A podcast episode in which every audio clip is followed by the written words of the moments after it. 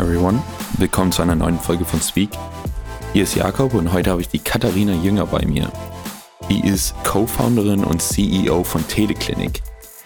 Teleklinik wurde 2015 in München gegründet und die bieten eine neue, innovative und digitale Lösung im Bereich Healthcare an, die ziemlich bahnbrechend ist für diese Branche.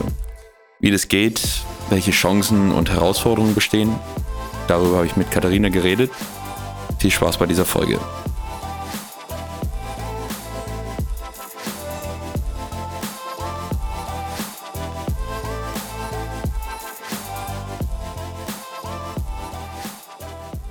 Everyone. Willkommen zu einer neuen Folge von Speak.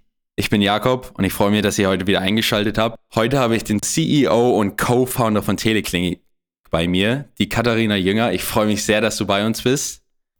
Hi, ich freue mich auch, hier zu sein.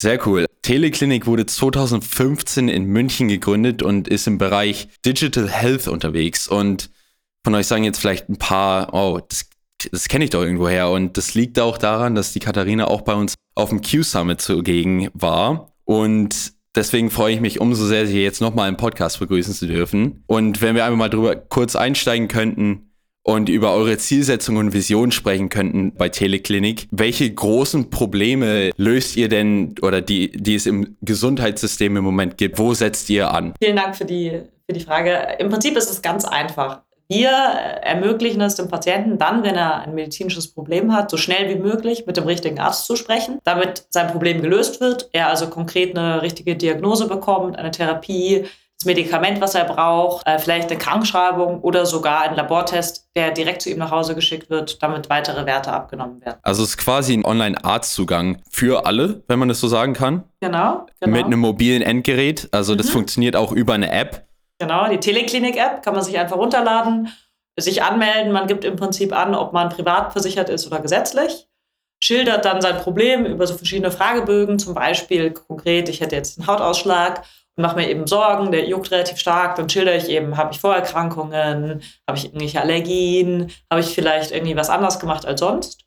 Und dann werde ich gefragt, ähm, wann es mir passt, mit einem Arzt zu sprechen. Und dann schicken wir im Prinzip, das kannst du dir so vorstellen, wie bei Uber, an alle, in dem Fall zum Beispiel Dermatologen deutschlandweit, wenn die im Telekliniknetzwerk sind, deine Anfrage raus. Und der Arzt, der dann zu dem jeweiligen Zeitpunkt, wo du den Termin angefragt hast, im Prinzip Zeit hat, der übernimmt die Anfrage. Du siehst ja in der App, Dr. Müller meldet sich um 15 Uhr. Dr. Müller ruft dich dann sozusagen per Video in der App an und sieht eben schon zum Beispiel auch Fotos, die du hochgeladen hast von dem Hautausschlag und die ganzen Fragen, die du beantwortet hast und kann dir dann eben im Videogespräch in, in über 75 Prozent der Fällen auch wirklich eine abschließende Diagnose stellen, wo er sagt, was das Problem ist, kann dir dann auch direkt ein digitales Rezept ausstellen, das in der App landet und wo du dann entscheidest, soll es zu einer Apotheke bei dir in der Nähe oder soll es eben zu einer Versandapotheke, sodass das Medikament dann am nächsten Tag bei dir zu Hause im Briefkasten liegt. Ja, was ich richtig cool daran finde, ist, dass das, es ist nicht nur ein Netzwerk für Patienten und Ärzte, sondern man bindet noch die Apotheken mit ein. Das mhm. heißt, du hast es alles zentral auf dem Handy. Also das ganze, den ganzen Ablauf. Die erste Frage, die ich habe, so richtig dazu ist, ihr kooperiert nur mit Ärzten oder gibt es auch Ärzte, die fest bei euch angestellt sind? Ja, sehr gute Frage. Also bei uns ist es so, dass die Ärzte alle in der eigenen Praxis arbeiten. Das heißt, wir kooperieren mit, mit den Ärzten.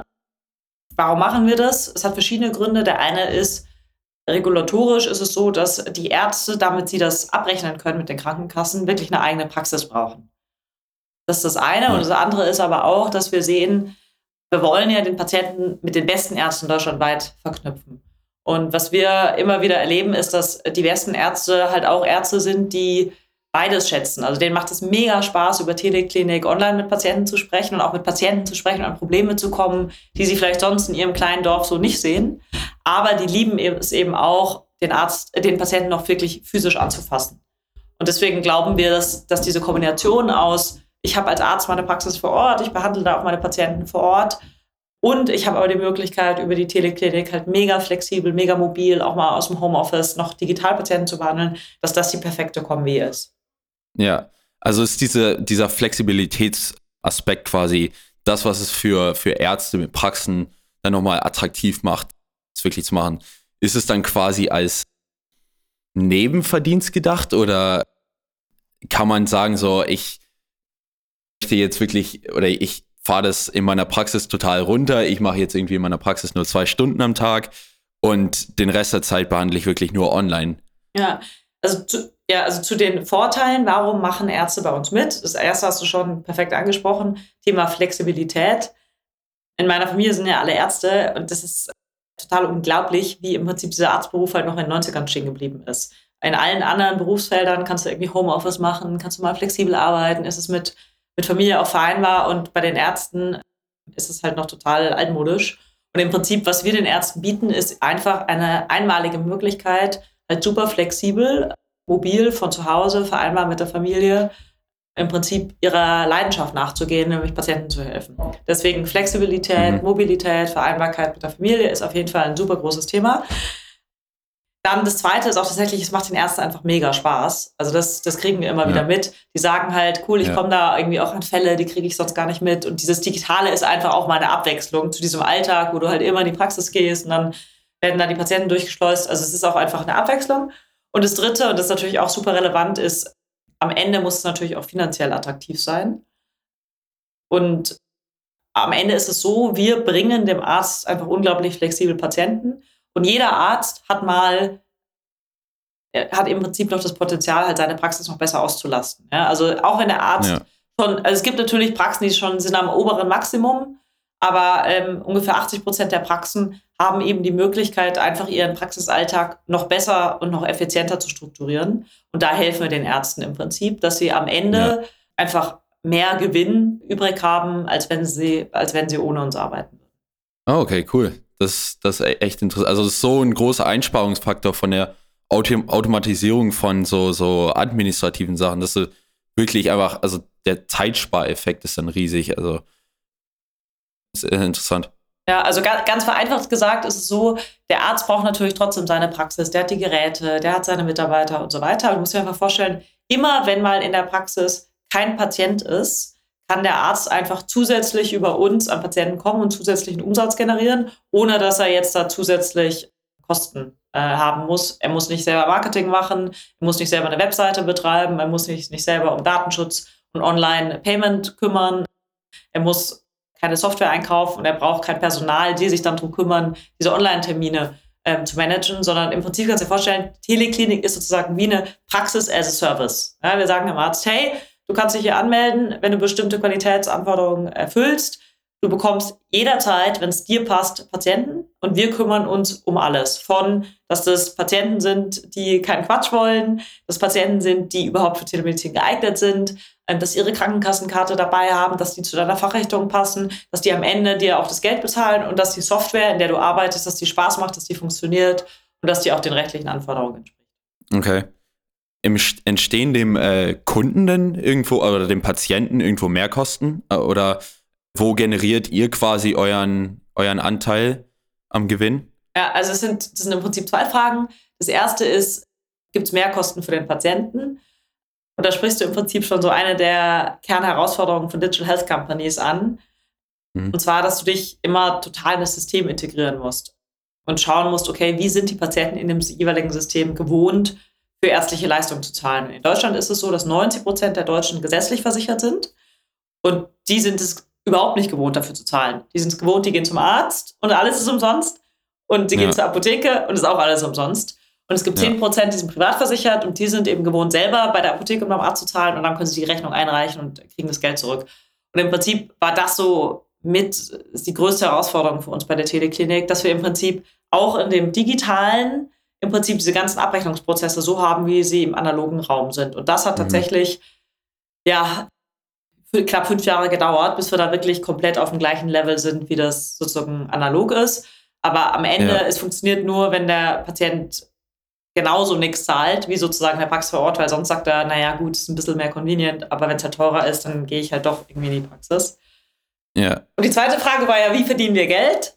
Ja. ja. Und das ist im Prinzip so, wie, wie du es bei anderen digitalen Plattformen, Geschäftsmodellen auch kennst. Das heißt, am Ende, was wir machen, ist, wir verknüpfen ja Angebot und Nachfrage. Angebot sind bei uns primär die Ärzte, aber auch Apotheken, auch Labore, die dir Labtests nach Hause schicken und auch andere, wie zum Beispiel andere Digital Health Apps, die sozusagen über unsere Plattform angesteuert werden können, mit dem Patienten. Und der Patient zahlt nichts. Und wir bekommen eben von denjenigen, die sozusagen über unsere Plattform Umsatz generieren, Ärzte, Labore, Apotheken, Health Apps, mit denen haben wir Verträge, dass wir eben für die Dienstleistungen, die wir ihnen zur Verfügung stellen, das ist ja Marketing, das ist Software und so weiter, dass wir dann da eben eine bestimmte Gebühr bekommen. Ja. Ja, noch ein, ähm, cool, also noch ein anderes Thema, was ich hier so ein bisschen ansprechen wollte, auch ist so der Unterschied von einer Online-Behandlung und einer In-Person-Behandlung, weil mhm. da gibt es ja dann einige riesige Faktoren, zum Beispiel so ein Wohlfühlfaktor, so wenn du zum Hausarzt gehst oder sowas, dann mhm. weißt du mhm. ganz genau, wer das ist. Du suchst dir den ganz bewusst aus, weil du dich da unglaublich gut aufgehoben fühlst. Meine erste, also die erste Frage in dem, also in dem Sinne ist so, kann man sich auf Teleklinik sich seine Ärzte selber raussuchen auch? Ja, also vielleicht erstmal nochmal ganz, ganz wichtig ist, genau wie du angesprochen hast, zum einen das Thema Qualität der Ärzte. Ja, also ähm, Gesundheit ist einfach so unglaublich Persönliches und am Ende stehen wir für die Qualität der Ärzte auf unserer Plattform und wir suchen die Ärzte eben ganz, ganz genau aus. Also alle Ärzte bei uns in Deutschland niedergelassen haben Facharzt, haben mindestens fünf Jahre praktische Erfahrung, durchlaufen Aufnahmeverfahren, müssen sich an unsere Guidelines halten und werden diesbezüglich auch konstant kontrolliert. Und wenn ein Arzt mal einfach sagt, dass er sich an die Guidelines nicht halten möchte, dann müssen wir den Arzt auch bitten, dass er die Plattform wieder verlässt, weil es dann einfach nicht zu unserem Qualitätsanspruch ähm, passt. Also das ist mhm. das Erste. Und da ist es wirklich so, dass ich brutal stolz bin, weil wir wirklich in den letzten sechs Jahren durchgängig gute Arztbewertungen hatten. Also wir haben wirklich äh, immer gezeigt, dass wir sehr genau verstehen, was sind Ärzte, die gute Telemedizin machen. Das ist nämlich auch gar nicht unbedingt das Gleiche wie Ärzte, die gute Vorortmedizin machen, weil du musst mhm. halt, du musst natürlich auch irgendwie Lust haben, auf dieses Medium, auf dieses Medium-Video. Ja. Genau, deswegen Arzt, ärztliche Qualität ist bei uns mega, mega wichtig. Und dann ist die Frage sozusagen, was gibt es noch für Unterschiede zur Vorortbehandlung? Das eine hast du angesprochen, das ist, ja, wie ist das, wenn ich dann irgendwie immer zu einem anderen Arzt gehe? Du kannst bei uns zwar sagen, du willst immer wieder zum selben Arzt, aber wir sehen, dass das nur sehr selten nachgefragt wird. Also aktuell sind es unter 10 Prozent mhm. der Fälle, der Patienten, die sagen, ich will unbedingt nochmal zum gleichen Arzt, sondern die Patienten verlassen sich einfach drauf, dass die Qualität der Ärzte durch die Bank weg bei uns halt super gut ist. Und mhm. den Patienten ist in der Regel viel wichtiger, dass sie halt einfach schnell zu einem richtig guten Arzt kommen, als dass sie sagen, ich warte jetzt nochmal zwei Wochen und dann spreche ich nochmal mit dem gleichen Arzt. Und warum die Qualität trotzdem eigentlich genauso gut ist, wie wenn du mit demselben Arzt sprichst, ist einfach, weil wir halt eine digitale Plattform sind und wir mhm. bestimmte Dinge machen, die du vielleicht so aus der Praxis nicht gewohnt bist, wenn du zwei, zu zwei unterschiedlichen Ärzten bist. Und zwar das eine ist, dass einfach alle Ärzte mit deiner Zustimmung halt deine Historie einsehen können. Ja, das heißt, es ist nicht so, dass ja. du dann hingehst und sagst wieder, ah, wer sind Sie denn? Aha, Sie sind der Herr Möllendorf, erzählen Sie mir nochmal Ihre gesamte Gesundheitsgeschichte und was haben Sie bisher schon gemacht, sondern der Arzt fängt sozusagen gleich schon auf dem Level an, weil der halt in unserer Software deine ganze Historie sehen kann und sagen kann, hey, Hallo Herr Möllendorf, ich habe gesehen, Sie waren ja vor zwei Wochen bei einem Kollegen, der hat Ihnen das und das verschrieben. Wie ging es Ihnen denn ja. bisher und so weiter und so fort. Und sozusagen dieser Aspekt, dass du einfach durch einen viel besseren Access zu den Daten hast, kannst du auch im Digitalen dann auch eine andere Qualität zur Verfügung stellen. Und das nächste, neben dieser Transparenz der Daten auf Arztseite, ist auch die Transparenz des Prozesses für dich auf Patientenseite. Also konkretes Beispiel, selbst wenn du zum selben Arzt gehst, ich weiß nicht, äh, wie das dir geht, aber mir geht es ganz häufig so, ich bin dann irgendwie drin, dann gehe ich raus, gehe nach Hause und denke ich, fuck, was hat der jetzt nochmal gesagt? Wann soll ich genau welche Creme verwenden und so weiter? ja. Und das ist was, das ist halt bei uns super cool, weil ähm, der Arzt halt die Möglichkeit hat, dass er das, was er im Prinzip dir empfiehlt, wird automatisch dir in, in deiner App gespiegelt. Also du hast so wie so eine Art Historie und dann kannst du halt immer wieder reinschauen. Ich habe zum Beispiel einen kleinen Sohn und der hatte so super schlimm, ähm, oder was ist super schlimm? In meiner Empfindung hatte also der hatte halt relativ starken so Hautausschlag im Gesicht. Und äh, dann kam ich abends aus der Arbeit nach Hause und habe dann einfach noch super spontan einen Termin gebucht über, über Teleklinik. Dann um 19 Uhr mit einem Kinderarzt gesprochen aus Berlin. Und der hat mir dann halt Tipps gegeben, so wenn die Haut irgendwie trocken ist, dann musst du das machen. Wenn sie nässend ist und juckt, dann das und auf gar keinen Fall das. Mhm. Ganz ehrlich, das habe ich am nächsten Tag wieder vergessen. Und ich liebe es mhm. bis heute, dass ich einfach in der App halt immer wieder reinschauen kann und dann habe ich da so eine Zusammenfassung vom Arzt, da steht halt drin, okay, wenn ja. das, dann das, wenn das, das. Und das sind so Vorteile, ja. die hast du einfach leider zum aktuellen Zeitpunkt in der Vorortversorgung oder nicht. Da sollen das mhm. ja auch alle hingehen, aber das sind halt einfach alles so kleine Aspekte, die uns helfen, dass der Patient, dass der Patient halt super zufrieden ist und echt auch Vertrauen, ja. Vertrauen schöpft zu der, sag ich mal, neuen Form vom Arztbesuch. Ja, und äh, also, wie du gerade berichtest, in deiner Erfahrung dann auch alles super reibungslos gewesen, weil ich meine, ein Arzt kann ja äh, online jetzt keine Wunde behandeln oder sowas oder, le oder leidet das irgendwie auch manchmal darunter, dass, dass du quasi dann nur ein Bild von dem Ausschlag hast oder ja. Weil ja. in Person ist dann vielleicht auch nochmal ein bisschen was anderes, wenn der Arzt halt direkt da ist, aber. Ja, nee, absolut. Also erstmal zu den Zahlen. Ist natürlich so ein bisschen fachrichtungsabhängig. Also wie du gesagt hast, wenn du jetzt zum Gastroenterologen gehst, der halt in 80 Prozent der Fällen irgendwie äh, dir irgendwas reinschiebt, dann äh, wird das bei uns äh, nicht funktionieren. Ja. Genauso, wenn du halt, keine Ahnung, radiologische Fachrichtung ist bei uns auch sehr schwierig, weil wir dich halt nicht röntgen können oder ins MRT schieben oder so. Aber wir haben einfach über die Zeit auch ein Verständnis davon entwickelt, in welchen Fachrichtungen es einfach extrem gut geht. Also die ganze Hausarztmedizin. Ja, da gehst du hin, der berät dich in der Regel, du kriegst ein Rezept oder eine Krankschreibung. Ganze Dermatologiebereich, wo du halt ein Foto machst. Ganze Kinderheilkundebereich, ganze Gyn-Bereich, wo krass viel Beratung ist und halt Verhütung und so weiter. Sehr, sehr viel auch Uro Urologiebereich, ja, wo, wo es auch einfach häufig so schambehaftete Themen sind. Dann HNO geht tatsächlich auch sehr gut, Auge geht auch sehr gut. Also wir haben einfach mittlerweile ein sehr gutes Verständnis davon, in welchen Fachrichtungen wirklich so ist, dass der Patient dann sagt, cool, der Arzt kann mir echt helfen, weil nur mit dem Arzt zu mhm. sprechen, damit der dir dann sagt, jetzt muss noch mal zu Kollegen vor Ort, ist natürlich nervig. Und in diesen Fachrichtungen, die ich gerade geschildert habe, sind wir tatsächlich so bei 85 Prozent der Fällen, die wirklich komplett einfach online behandelt werden können. Mhm. Genau, das heißt, also es ist jetzt nicht irgendwie schwarz-weiß, so es geht gar nicht oder äh, da geht es immer, aber trotzdem ist es so, dass man einfach über die Zeit halt so ein Verständnis davon entwickelt, welche Fälle besonders gut gehen und das führt dann dazu, dass der Patient natürlich auch besonders zufrieden ist und so steuern wir auch unser Marketing aus. Also unser Marketing ist ja jetzt nicht so, egal was du hast, wenn du irgendwie dich krank fühlst, komm zur Teleklinik, sondern mhm. wir bewerben ja schon auch bewusst die Use Cases, wo wir wissen, dass wir einen echten Mehrwert stiften. Ja, ja, das, das wäre dann mal der nächste, oder das, der nächste Bereich, so mal über eure Marketingstrategie so ein bisschen zu sprechen. Mhm. Weil ich meine, für, für euch muss ja unglaublich attraktiv sein, eigentlich Menschen in ländlichen Regionen eben mhm. äh, anzuwerben, die meinetwegen zum nächsten Arzt halt eine halbe Stunde fahren müssten oder sowas. Ja. Ich muss ganz ehrlich sagen, ich glaube aber nicht, dass so die meisten aus dem Dorf, wo ich jetzt herkomme, oder vor allem die Älteren, die dort wohnen, mit solchen Medien umgehen könnten, als dass sie auf Teleklinik umspringen würden. Aber habt ihr da irgendwie ähm, bestimmte Marketingstrategien oder Target Groups, die ihr besonders irgendwie anpeilt?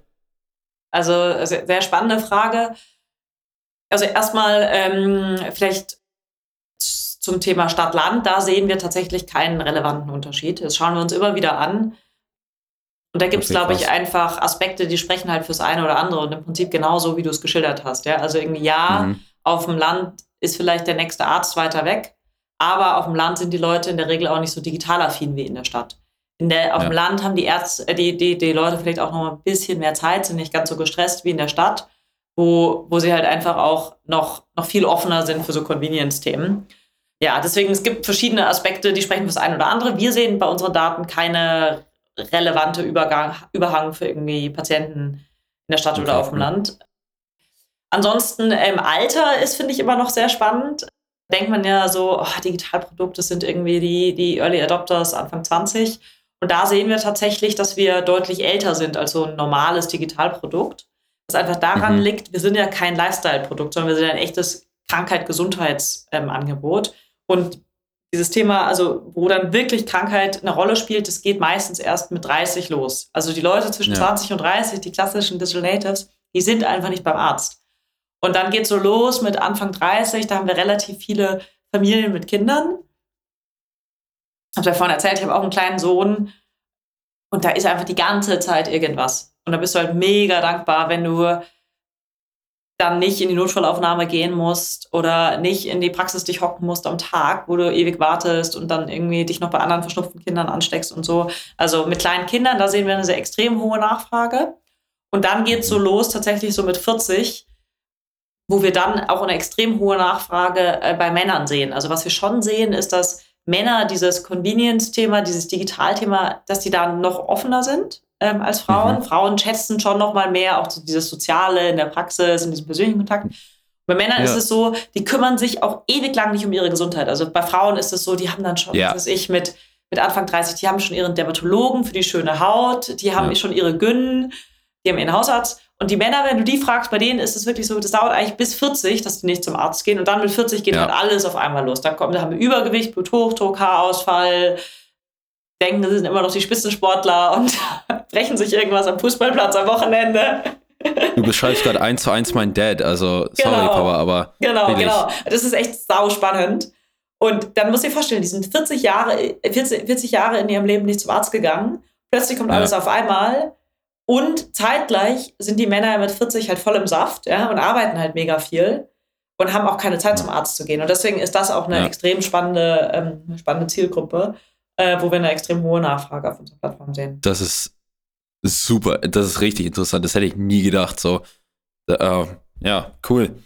Ja, dann ähm, wollte ich noch mal kurz so ein bisschen auch auf eure Geschichte eingehen. So, also Teleklinik, ihr seid ja jetzt noch nicht alt oder sowas, aber so ein paar, so, ey, was sind denn so ein paar Meilensteine, die ihr überwindet musstet, also so Hürden und sowas seit der Gründung?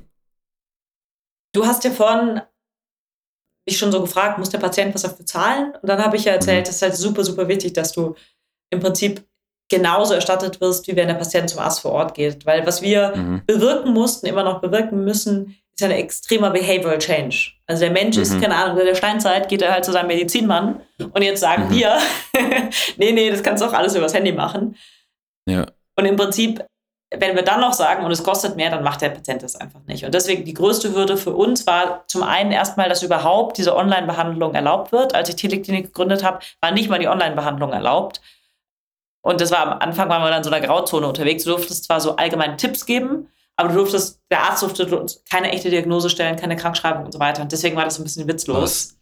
Deswegen, ja. das erste war, der Arzt darf überhaupt online behandeln. Das nächste war dann, es darf so abgerechnet werden, wie wenn der Patient zu dir in die Praxis kommt.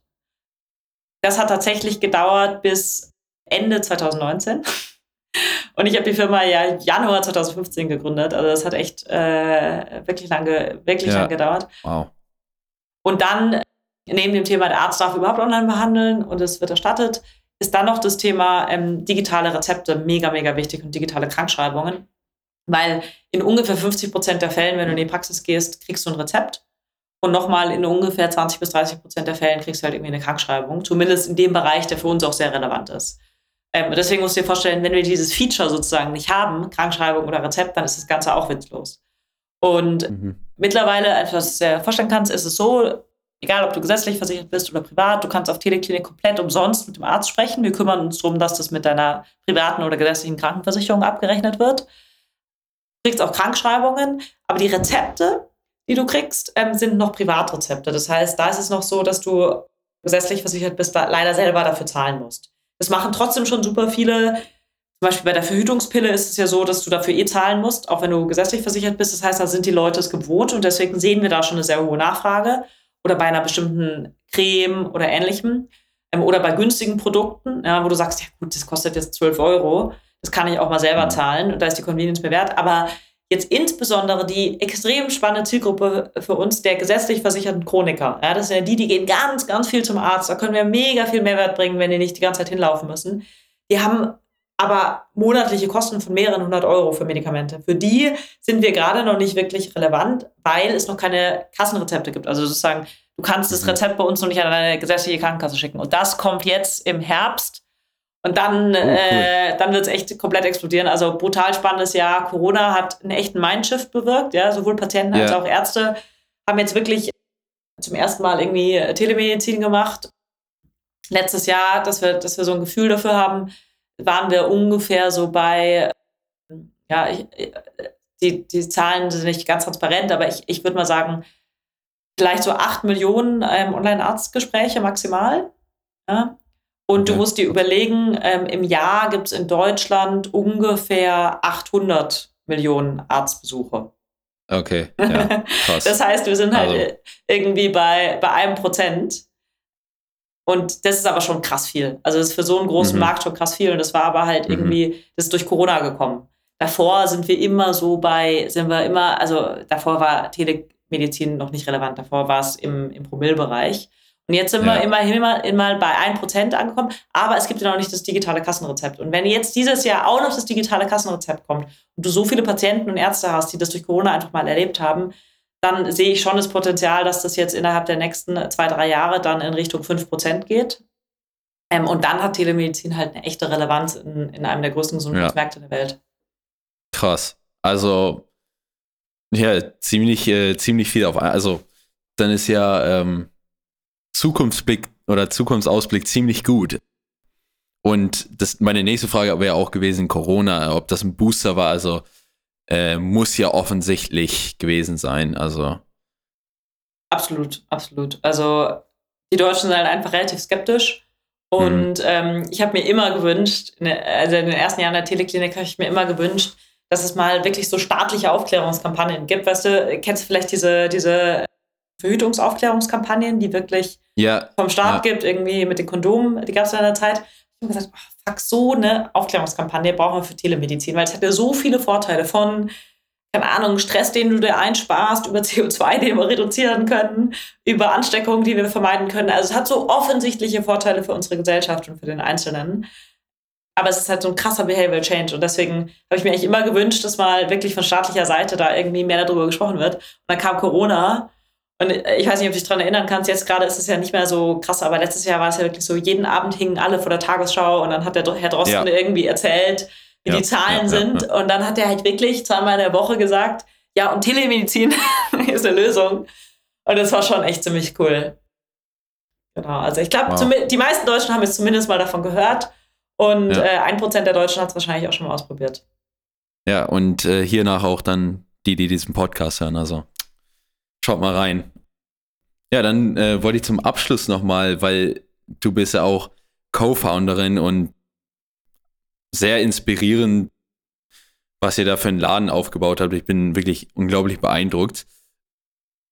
Und wir haben ja wahrscheinlich auch in, unter den Zuhörern wahrscheinlich oder vielleicht den einen oder anderen angehenden Gründer.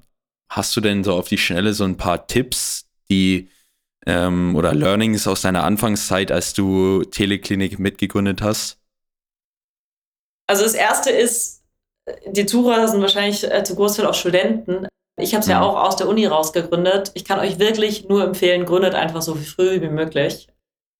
Äh, weil ihr werdet eh viele Fehler machen. Und das, was ihr in einem Angestelltenjob lernen werdet, wird nur zu einem ganz, ganz geringen Bruchteil irgendwie wirklich übertragbar sein. Deswegen gründet so früh wie möglich, idealerweise schon direkt aus der Uni raus. Da habt ihr auch das geringste Risiko. Ihr habt jetzt noch nicht irgendwie ein Haus und Kinder und Auto und so weiter, sondern ihr kommt irgendwie, also ich, aus einem monatlichen äh, Budget von 1000 Euro. Viel weniger kann es auch nicht werden. Ja. Deswegen, ich kann euch nur empfehlen, gründet direkt aus der Uni raus. Würde ich immer wieder machen. Das ist das eine. Das zweite ist, sucht euch was, wofür ihr wirklich brennt weil ähm, es ist schon brutal hart. Ja? Also es wird immer wieder Durststrecken geben, ihr werdet super viel Kritik abbekommen. Es wird Leute geben, die sagen, warum macht ihr das? Und ja, wenn es ein Thema ist, für das man wirklich brennt, dann hilft es einem einfach unglaublich, diese Durststrecken immer wieder zu überwinden und auch dran zu bleiben. Und das ist, wenn ihr ein Unternehmen gründet, ist es ein ganz, ganz großer Teil eures Jobs, im Prinzip allen anderen Leuten um euch rum diesen, diesen Belief sozusagen zu geben, dass das eine mhm. ganz, ganz große Firma werden kann. Von Mitarbeitern, die ihr gewinnen wollt, Kunden, die ihr gewinnen wollt, Investoren, die ihr gewinnen wollt. Und ich glaube, die, diesen, diesen Belief, den kann man halt nur ausstrahlen, wenn man halt selber maximal dafür brennt. Ja. Genau. Und das dritte ist das Thema Team. Gerade am Anfang. Das hört man ja auch immer, aber es ist halt tatsächlich mindestens so krass, wie wenn man jemanden heiraten würde weil du arbeitest halt mit denen Tag und Nacht. Und im Prinzip gibt es zwei, zwei Dimensionen. Das eine ist der persönliche Fit. Also ich würde ich würd jedem empfehlen, bevor man zusammen gründet, nehmt euch die Zeit. Das ist nichts. Geht mal eine Woche zusammen in Urlaub. Ja? Und nach so einer Woche Urlaub, das kenn, kennen wir wahrscheinlich alle, wenn man so viel aufeinander hockt, dann weiß man auch, habe ich Bock, mit dem irgendwie echt hier so ein Ding anzupacken. Oder ist es ein netter Typ, aber irgendwie funktioniert halt doch nicht so ganz. Das würde ich extrem ernst nehmen. Also die persönliche Ebene habe ich einfach Lust, mit dem zu arbeiten. Das ist ein Mensch, mit dem ich auch irgendwie persönlich lernen will, mit dem ich mich reiben möchte. Und dann aber schon auch die fachliche, fachliche Ebene.